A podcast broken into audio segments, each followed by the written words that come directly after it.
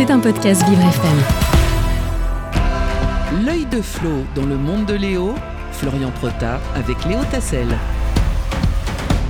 Et oui, la coiffure, la coupe de cheveux, impeccable, bien plaqué, tel David Beckham, c'est Florian Prota avec son œil. Bonjour Florian. Bonjour Léo, bonjour à tous. Et aujourd'hui, vous vous intéressez à Pôle emploi qui ne va bientôt plus exister. Une nouvelle entité va le remplacer à partir de 2024. France Travail. Un rapport va être remis aujourd'hui au ministre du Travail. Mais alors, euh, qu'est-ce que cela change dans le secteur de l'emploi, Florian? Ensemble, faire le pari de la coopération et de l'investissement social, c'est ce qu'on peut lire dans le rapport consacré à France Travail, qui a pu se euh, procurer pardon, nos confrères de France Info.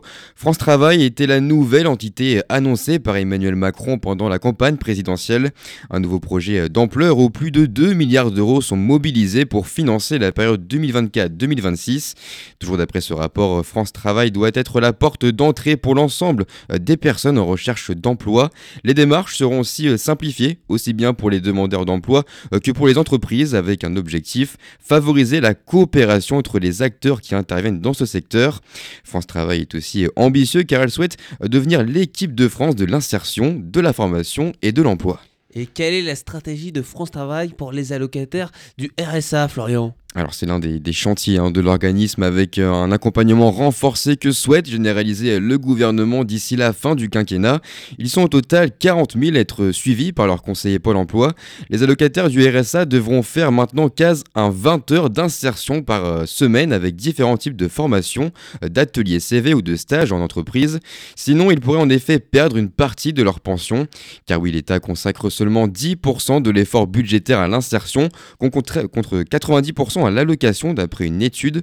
À l'heure, on connaît une explosion du nombre de personnes en situation euh, d'exclusion. Et un nouveau projet pour l'emploi en France qui était prévu depuis plusieurs mois, Florian. Ce rapport euh, pour France Travail est le fruit de 8 mois de concertation avec euh, des groupes de travail et plusieurs rencontres, plus de 130 au total depuis le lancement de la mission, dans chaque région organisée par les préfets et les collectivités.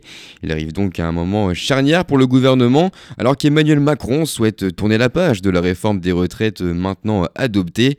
Dans son allocution de lundi, il avait notamment invité les partenaires sociaux à conclure un pacte de la vie au travail. Un pacte de vie qui commence donc avec cette refonte de l'embauche. C'était un podcast Vivre FM. Si vous avez apprécié ce programme, n'hésitez pas à vous abonner.